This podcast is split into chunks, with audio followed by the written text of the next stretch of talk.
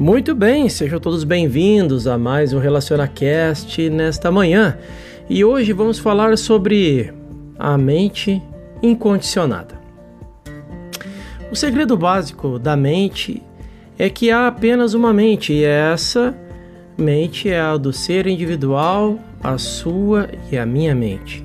E as implicações dessa afirmação aprofundada e, e de certa forma nunca foram totalmente compreendidas o mundo em sua quase totalidade, não sabe disso, embora tenha sido conhecido pelos metafísicos de todas as escolas.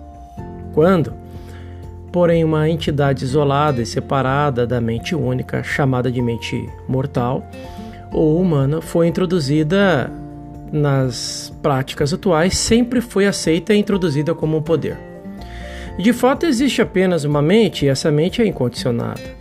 Não tem qualidades como bem e mal, mas o que existe é um estado de ser, nem bom e nem mal.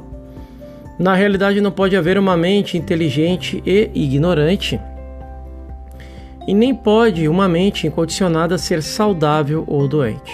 Ainda mais a mente formando a si mesma como corpo é incondicionada, e assim o corpo não é bom ou doente alto ou baixo, magro ou gordo. O corpo é tão incondicionado quanto a mente, que é a essência de sua forma. Mente e corpo, quando incondicionados, são um estado de ser absoluto e de perfeição, até que a crença do bem e do mal seja aceita no pensamento. A experiência humana seria, na realidade, a mente perfeita, a sua e a minha mente, e a se manifestar como corpo a ser perfeitos. Mas o que ocorre é que, humanamente, influenciada pelo conhecimento do bem e do mal, e essa crença em dois poderes é a essência do que é chamado a mente carnal. Para voltar à casa do Pai, voltar a ser mais uma vez o Filho de Deus, é necessário que cada um de nós, individualmente, pois ninguém pode fazê-lo por nós se desfaça da crença do bem e do mal como uma atividade de nossa consciência. A mente forma suas próprias condições de matéria, corpo e forma. A mente não cria, a mente forma. A criação já é completa, espiritual e eterna e perfeita, mas a nossa mente, dependendo dos condicionamentos, forma e interpreta a nossa experiência humana neste plano. Se a nossa mente for completamente livre dos julgamentos sobre o bem e o mal, o espírito formará sua própria imagem e semelhança por meio de, de uma mente feliz, harmoniosa e um viver bem-sucedido. Se a mente for condicionada por juízos de bem e mal, não será clara, transparente e, na medida do seu condicionamento, proporcionará experiências de bem e de mal para a nossa vida. A mente, quando livre de teorias, superstições, crenças e falsos conceitos, governa a forma material harmoniosa e eternamente. Se não tivermos falsos conceitos sobre o que quer que seja neste mundo, isto é, julgamento das coisas como boas ou más, logo descobriremos que nossa mente traz para nós todas as formas maravilhosas em sua complexidade, beleza e também abundância. Só na medida em que abandonarmos o julgamento de bom e de mal, doente ou sadio, a mente nos apresentará tais formas para nossa aceitação. Quando a mente recebe a luz da sabedoria espiritual, as aparências se aproximam da forma pura da mente.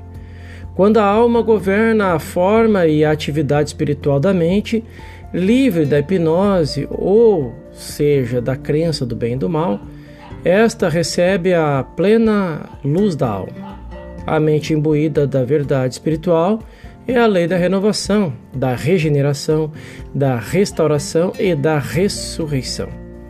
A sua e as minhas mentes, imbuídas da verdade, são a mente daqueles que vêm até nós e daqueles que são aceitos pela nossa consciência. nossas mentes, impregnadas de verdade, são a mente do ser individual. E todo aquele que tenha sempre sido instrumento de cura espiritual, sabe que isso é verdade e que sua mente individual, quando imbuída de verdade, torna-se a lei de renovação, da regeneração ou da reforma, expressa como cura física, mental, moral ou financeira dos que é, de nós se aproximam. Quando as pessoas atribuladas nos trazem seus problemas, e se formos capazes de ver a pessoa ou condição como não sendo boa ou má, doente ou sadia, rico ou pobre, isto é, vê-la sem julgamento, não mais teremos a mente carnal, mas estaremos na plena posse da mente que estava em Jesus Cristo. Uma mente que reconhece apenas um poder, uma mente incondicionada que dissipa a ilusão dos sentidos. Não temos de nos livrar ou de sobrepujar a mente carnal, nem de destruí-las. Temos só de interpretar e de compreender que nossa mente é um instrumento perfeito da alma. E isso nos acontece quando preenchemos é, a nossa mente de graça de, e de verdades espirituais. Quando nos deparamos com problemas em qualquer nível, devemos lembrar, em primeiro lugar, que a substância do universo visível é a mente incondicionada, o instrumento do ser puro e imortal, da essência, da substância e realidade. E que suas formações são também incondicionadas, pois são a mente em si com aparências de formas finitas. A mente sem condicionamentos não tendo as qualidades de bem e mal, é a substância de tudo que é visível. E tudo que há e é tão incondicionado quanto a mente, que é a sua base. Se isso não fosse verdade, seria impossível para o nosso estado de consciência produzir mudanças no chamado universo material. Aqueles que testemunharam ou vivenciaram de fato a cura metafísica e espiritual sabem que o praticante pode estar em qualquer lugar até a milhares de milhas de distância do paciente, apesar disso ser um instrumento pelo qual se reduz a febre, se desfaz um tumor ou restaura um pulmão devastado. Isso ocorre porque, quando o praticante atingiu a quietude suficiente da mente para tornar-se transparente a Deus, as condições do corpo mudam. Nossa consciência dessa verdade é a lei da harmonia, e assim, se formos chamados a ajudar alguém que tenha febre ou e, e se lembrarmos de que a mente incondicionada é a substância de toda forma visível e que essa crença universal em dois poderes antagônicos não funciona por ser um braço de carne, ou seja, nada, e então a febre desaparecer, saberemos que a nossa consciência de um poder único, que podemos chamar de não poder, produziu a cura como a lei de harmonia. Observaremos que a nossa mente, funcionando como um instrumento de Deus, produziu um efeito sobre o que chamamos corpo ou matéria e compreenderemos que a substância da mente e da matéria são uma e a mesma substância.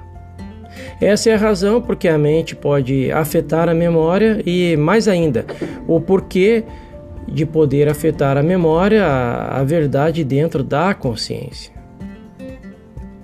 A mente, por si mesma, é incondicionada, mas a raça humana aceitou a crença do bem e do mal e produziu efeitos bons tomando o bem dentro das, de sua mente e os efeitos ruins assumindo o mal dentro de si. A mente incondicionada, eterna e infinita é a substância do ser, do corpo, dos negócios, da política, do governo, da indústria, das finanças, da arte e da literatura.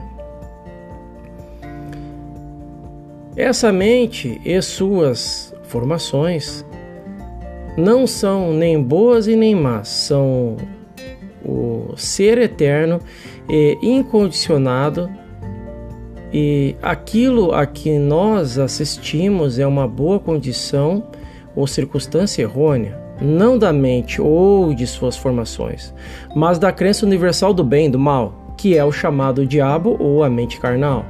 Contudo, não existe de fato tal coisa que chamamos de mente carnal, porque só há uma mente e, e que é incondicionada. Não é mortal, não é humana, não pode ser nomeada, descrita ou analisada. O que nós chamamos de mente carnal é meramente a crença em dois poderes. E quando reconhecemos isso, podemos parar de combater o erro, tentar de superá-lo ou removê-lo. Nunca tente se proteger da mente carnal ou mortal. A natureza de qualquer trabalho de proteção deverá ser descoberta de que não há dois poderes, e por isso tudo o que se tem a fazer é proteger da crença de dois poderes.